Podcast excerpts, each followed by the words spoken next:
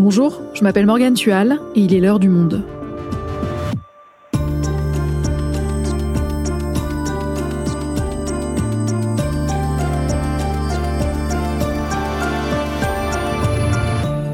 Aujourd'hui, que vaut l'armée française alors que la guerre a fait son retour en Europe quand la Russie a décidé d'envahir l'Ukraine? La loi de programmation militaire qui propose de mettre sur la table jusqu'à 413 milliards d'euros pour les armées, le plus important budget depuis les années 60, est examinée ce lundi 22 mai à l'Assemblée nationale. Doit-on s'inquiéter de l'état des armées françaises? Quelles sont leurs forces, mais aussi leurs faiblesses? Et que propose aujourd'hui le gouvernement? Élise Vincent va tout nous expliquer. Elle est journaliste au Monde chargée de la rubrique Défense. L'armée française est-elle à la hauteur? Un épisode d'Esther Michon. Réalisation Amandine Robillard.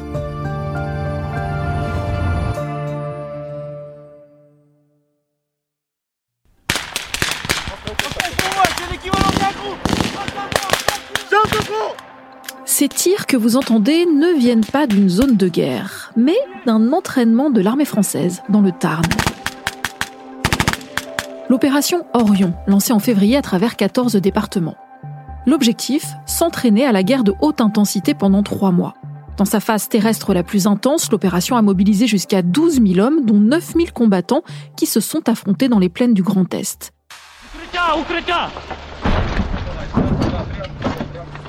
Et alors qu'à quelques milliers de kilomètres de là, les armées russes et ukrainiennes continuent le combat,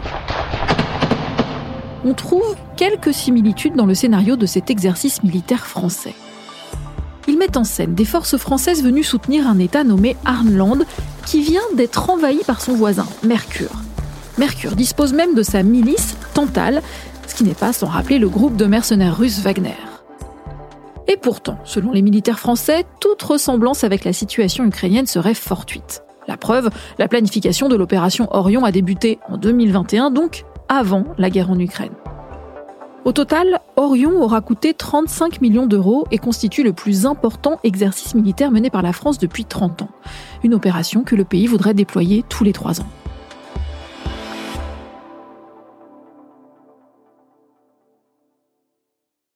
Élise, cette loi de programmation militaire est examinée ces jours-ci à l'Assemblée nationale et fixe le cap jusqu'en 2030. Ce projet de loi, il est lié à la guerre en Ukraine?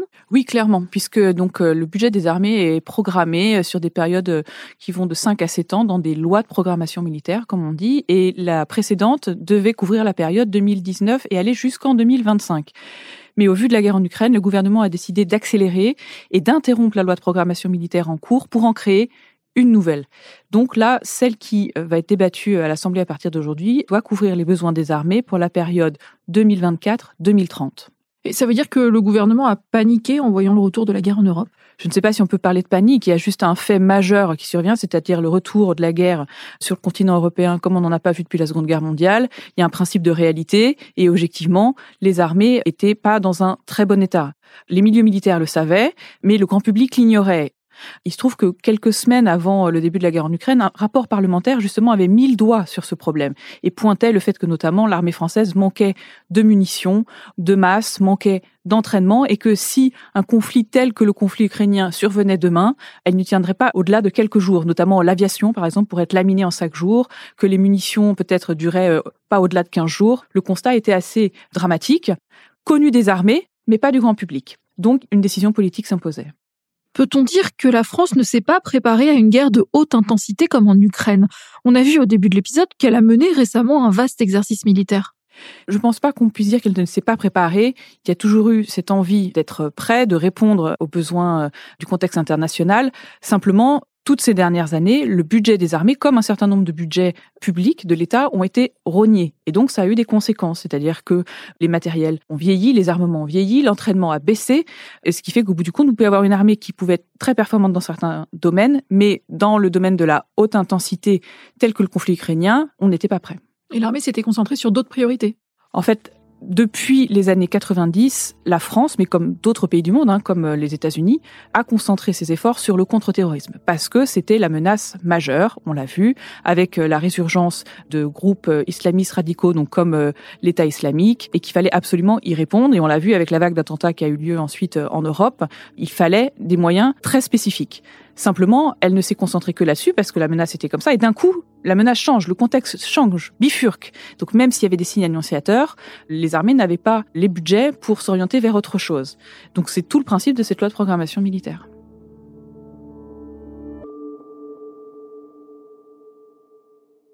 Alors si on fait le point, aujourd'hui, quels sont les points forts de notre armée pour commencer? Alors les points forts de notre armée, c'est que de toute façon, on reste quand même une des principales armées du monde, hein, une des cinq plus grandes armées du monde. Il faut, il y a effectivement les États-Unis en un, ensuite Chine, Russie, et ensuite on a la France, le Royaume-Uni et d'autres puissances qui tout doucement euh, peuvent s'affirmer, euh, comme euh, l'Inde, le Japon, etc. Et on a un modèle d'armée dit complet, c'est-à-dire qu'on peut tout faire et notamment, on a la dissuasion nucléaire, alors qui peut être un sujet débattu, mais qui est considéré unanimement au sein des milieux militaires comme le cœur de notre puissance et peut-être ce qui nous protège le mieux. En tout cas, c'est comme ça qu'ils voient les choses. Et autour se greffe tout un tas de capacités. On est capable, nous, d'interagir dans l'espace, qui n'est pas donné à toutes les puissances euh, militaires du monde. On a des euh, forces spéciales très pointues, très efficaces justement dans la lutte contre le terrorisme. On a euh, une armée de l'air quand même qui a euh, des très beaux équipements, hein, qui a donc des Mirages, des Rafales, donc qui sont parmi les meilleurs avions du monde, il faut quand même le rappeler.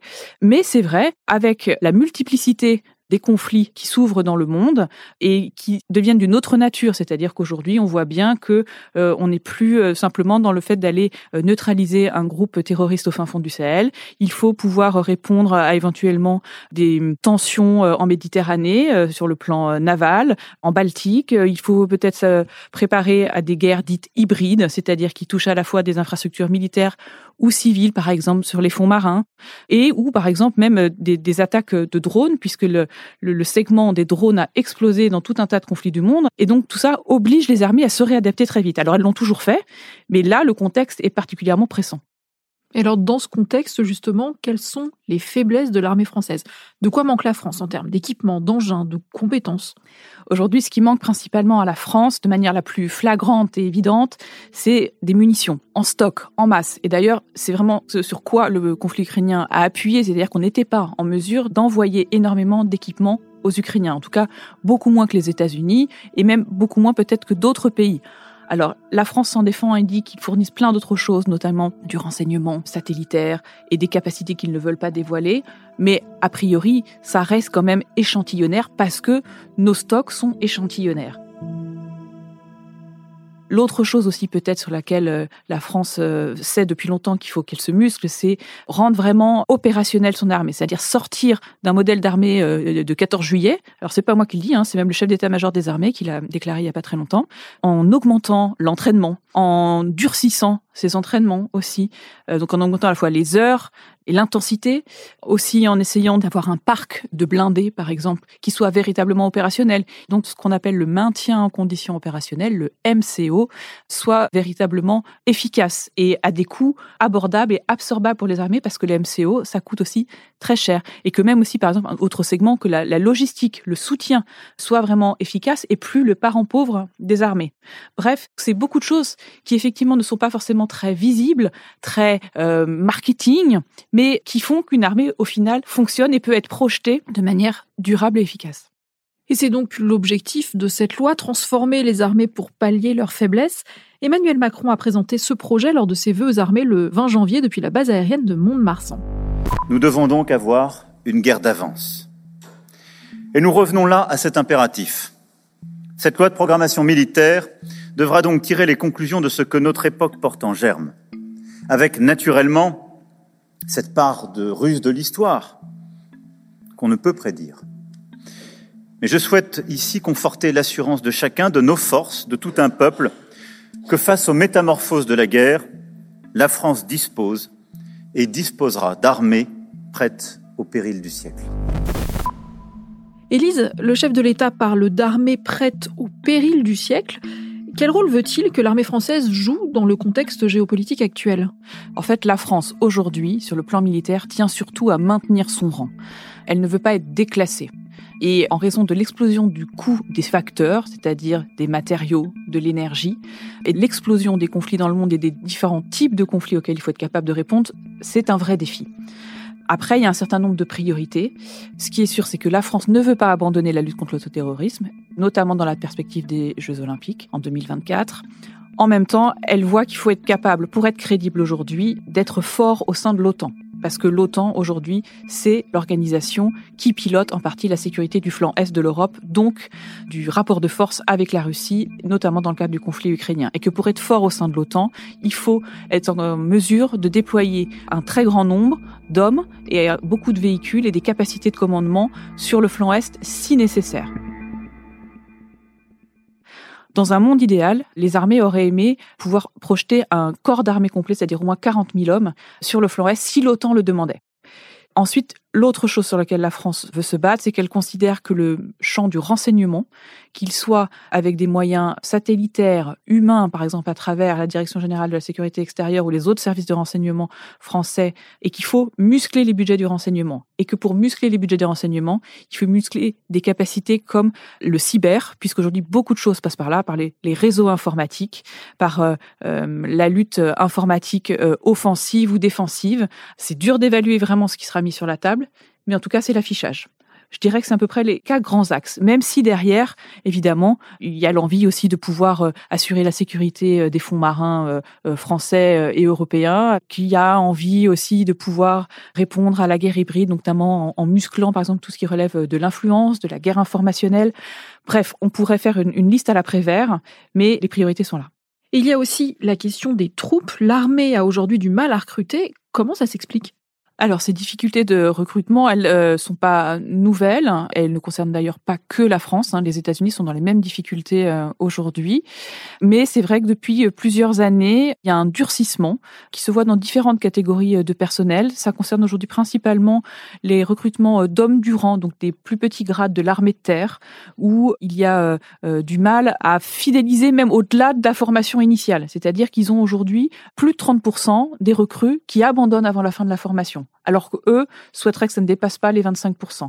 On a aussi un taux de départ euh, sur certains euh, grades de sous-officiers au sein de l'armée de l'air ou de la marine, mais qui sont là pour d'autres raisons, plutôt euh, liées à la concurrence avec le secteur privé, où comme ces gens-là ont des compétences très pointues, ils peuvent facilement se revendre dans le privé où on leur propose des salaires au double ou au triple de ce qu'ils gagnent. Pour l'armée de terre, les difficultés concernent notamment, alors, soit les gens sont déçus, c'est-à-dire ils sont arrivés avec des grands rêves sur l'armée française, et en fait ils découvrent que ça peut être une vie assez euh, austère, euh, sobre, les bâtiments sont pas forcément euh, flambant neufs. Et par ailleurs, les armées se rendent compte au cours de la formation qu'un certain nombre des recrues peuvent avoir des problèmes de santé, de surpoids ou des problèmes de lecture d'écriture. Et ça, c'est quand même important, même si l'armée veut garder absolument une dimension très inclusive et veut euh, des profils euh, très divers euh, au sein des armées, qu'elle tient à ça, à sa fonction sociale, il y a un certain nombre de compétences minimales, scolaires, indispensables pour pouvoir assurer des fonctions même de, commandement, puisque quand vous êtes sur le terrain et que par exemple vous êtes en Roumanie, que vous êtes avec d'autres soldats polonais, roumains ou que sais-je, il faut pouvoir échanger des ordres de manière relativement claire et synthétique.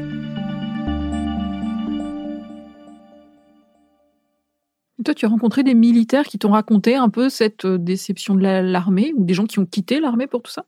On en croise régulièrement. Le discours est pas euh, alarmiste, hein. c'est juste que c'est une réalité effectivement qu'on n'avait pas forcément identifiée, qui devient un peu plus palpable aujourd'hui. Rien ne dit que ça perdure, mais c'est vrai que on aurait pu s'attendre, comme au sein de la police après les attentats de 2015, à un effet Ukraine dans les recrutements. Ce n'est pas ça, a priori, qui se traduit aujourd'hui. Et que fait l'armée pour se rendre plus attractive?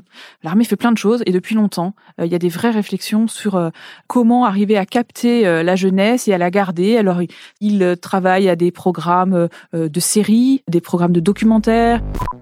Moi, je suis Corentin. Je suis Léa. Je suis Tom. Pour les engages initiaux, ça dure deux mois et demi. Changement de chargeur d'urgence. Allez hop, dépêchez, active, active, activez. Vous êtes sous le feu là. Il y a des salons en permanence, ils sont présents sur tous les salons étudiants, de jeunesse. Après, ça peut ne pas suffire, mais aussi, il faut pas l'oublier, parce qu'on est dans une période de plein emploi et que, évidemment, c'est plus facile euh, pour un jeune euh, d'aller au plus offrant. Et par ailleurs, on a aussi un phénomène avec, comme les minima sociaux aujourd'hui euh, sont régulièrement revalorisés, pour les grades les plus bas des armées, ça peut être compliqué de s'aligner et de rendre le début de carrière attractif. Même si après, il faut quand même être clair là-dessus, les jeunes qui restent plus de cinq ans restent au sein des armées puisqu'ils y ont finalement trouvé une voie et un chemin qui leur convient. Et ce projet de loi, il répond à ce problème de recrutement et de fidélisation?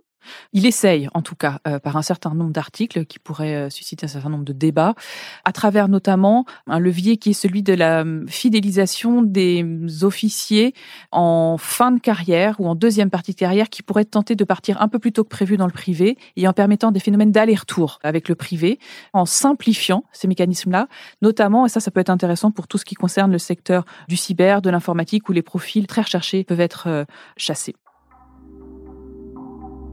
L'autre euh, levier qui est important dans cette euh, loi de programmation militaire, c'est celui de la réserve. L'exécutif souhaite doubler la réserve, c'est-à-dire la faire passer de 40 000 personnes aujourd'hui à plus de 80 000, voire 105 000 à l'horizon 2035, ce qui est en fait énorme puisque correspond donc à un doublement. Un certain nombre de spécialistes considèrent que c'est un objectif euh, un peu irréaliste, en tout cas que ça va être compliqué, mais telle est l'ambition. Et l'idée, c'est de pouvoir, à travers cette réserve, puiser les compétences que les armées n'arrivent pas à avoir en propre, quelques semaines par an, quelques jours par an. Il faut voir si ça fonctionne euh, réellement et comment ça peut être mis en œuvre. Enfin, euh, il y a une dimension importante qui euh, n'apparaît pas dans la loi de programmation militaire, mais que le ministre des Armées Sébastien Lecornu a annoncé en audition parlementaire récemment. C'est l'idée quand même d'augmenter les salaires à travers une révision de la grille indiciaire. C'est un vaste chantier.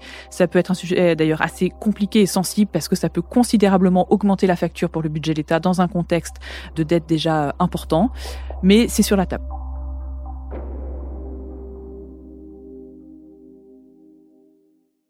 Élise, cette loi est-elle jugée suffisante par les armées? Alors effectivement, c'est tout le débat depuis le début parce que malgré les objectifs affichés de vouloir être euh, fort sur le flanc est, de pouvoir continuer à faire de la lutte contre le terrorisme, d'être fort dans le cyber, fort dans le spatial, il y a une réalité des chiffres qui est que même avec un budget de 400 voire 413 milliards d'euros, il semble que ça soit compliqué d'être fort partout. En tout cas, beaucoup de spécialistes en doute et on le voit à travers un certain nombre de, cibles d'équipements militaires, puisque cette loi de programmation militaire détaille un peu certain nombre d'acquisitions et par exemple le nombre de blindés euh, pourrait baisser de 20 à 25% par rapport à ce que pouvait espérer euh, l'armée de terre. Euh, la marine n'aura que trois frégates au lieu de cinq. L'armée de l'air devait passer au tour rafale. En tout cas, c'était l'ambition d'Emmanuel Macron annoncée lors de ses vœux en début d'année. Ça ne sera pas le cas d'ici 2030.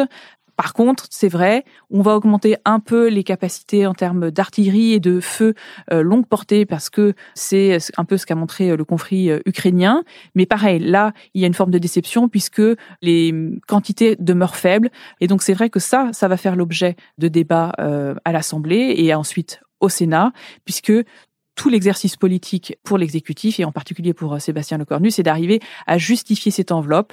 Alors, il s'en défend en expliquant que c'était le meilleur compromis possible dans un contexte financier compliqué pour les finances de l'État, que c'est déjà pas mal. Et effectivement, les armées, en même temps, reconnaissent que l'effort est là. Il y a un vrai effort, il existe, mais ça ne permet pas d'aller aussi haut ou aussi loin que certains l'auraient souhaité. Et alors, côté politique, le projet du gouvernement fait-il consensus? Est-ce que cette loi va passer sans difficulté à l'Assemblée nationale? Alors effectivement, il y a un certain nombre d'interrogations qui pointent. On aurait pu imaginer que sur les sujets défense, tout passe comme une lettre à la poste parce que ce ne sont pas des sujets d'affrontement politique majeur comme euh, le sujet des retraites. Pour autant, un certain nombre de signaux euh, inquiètent euh, l'exécutif aujourd'hui. Par exemple, on a pu voir que le groupe Les Républicains menace de s'abstenir sur certains articles. On voit aussi que au sein de LFI, il y a l'envie de susciter du débat bah, justement sur ces questions de recrutement, sur la dissuasion aussi, sur lequel euh, LFI a un, un vrai avis. En tout cas, au vu des enjeux et des montants engagés, l'exécutif souhaite absolument ne pas rater la marche euh, de ce projet de loi et notamment le ministre des Armées Sébastien Lecornu en fait presque un, un combat personnel et aujourd'hui occupe les bancs de l'Assemblée du matin au soir. Il était en commission tous ces derniers jours et il sera très présent sans doute dans euh, les jours qui viennent. Merci Elise. Merci.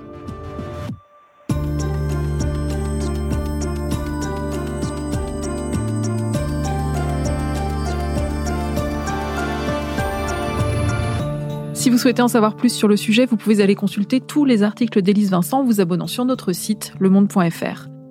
C'est la fin de l'heure du monde, le podcast quotidien d'actualité proposé par le journal Le Monde et Spotify. Pour ne rater aucun épisode, vous pouvez vous abonner gratuitement au podcast sur Spotify ou nous retrouver chaque jour sur le site et l'application lemonde.fr. Si vous avez des remarques, des suggestions, des critiques, n'hésitez pas à nous envoyer un email à l'heure du monde L'heure du monde est publiée tous les matins du lundi au vendredi. On se retrouve donc très vite. À bientôt!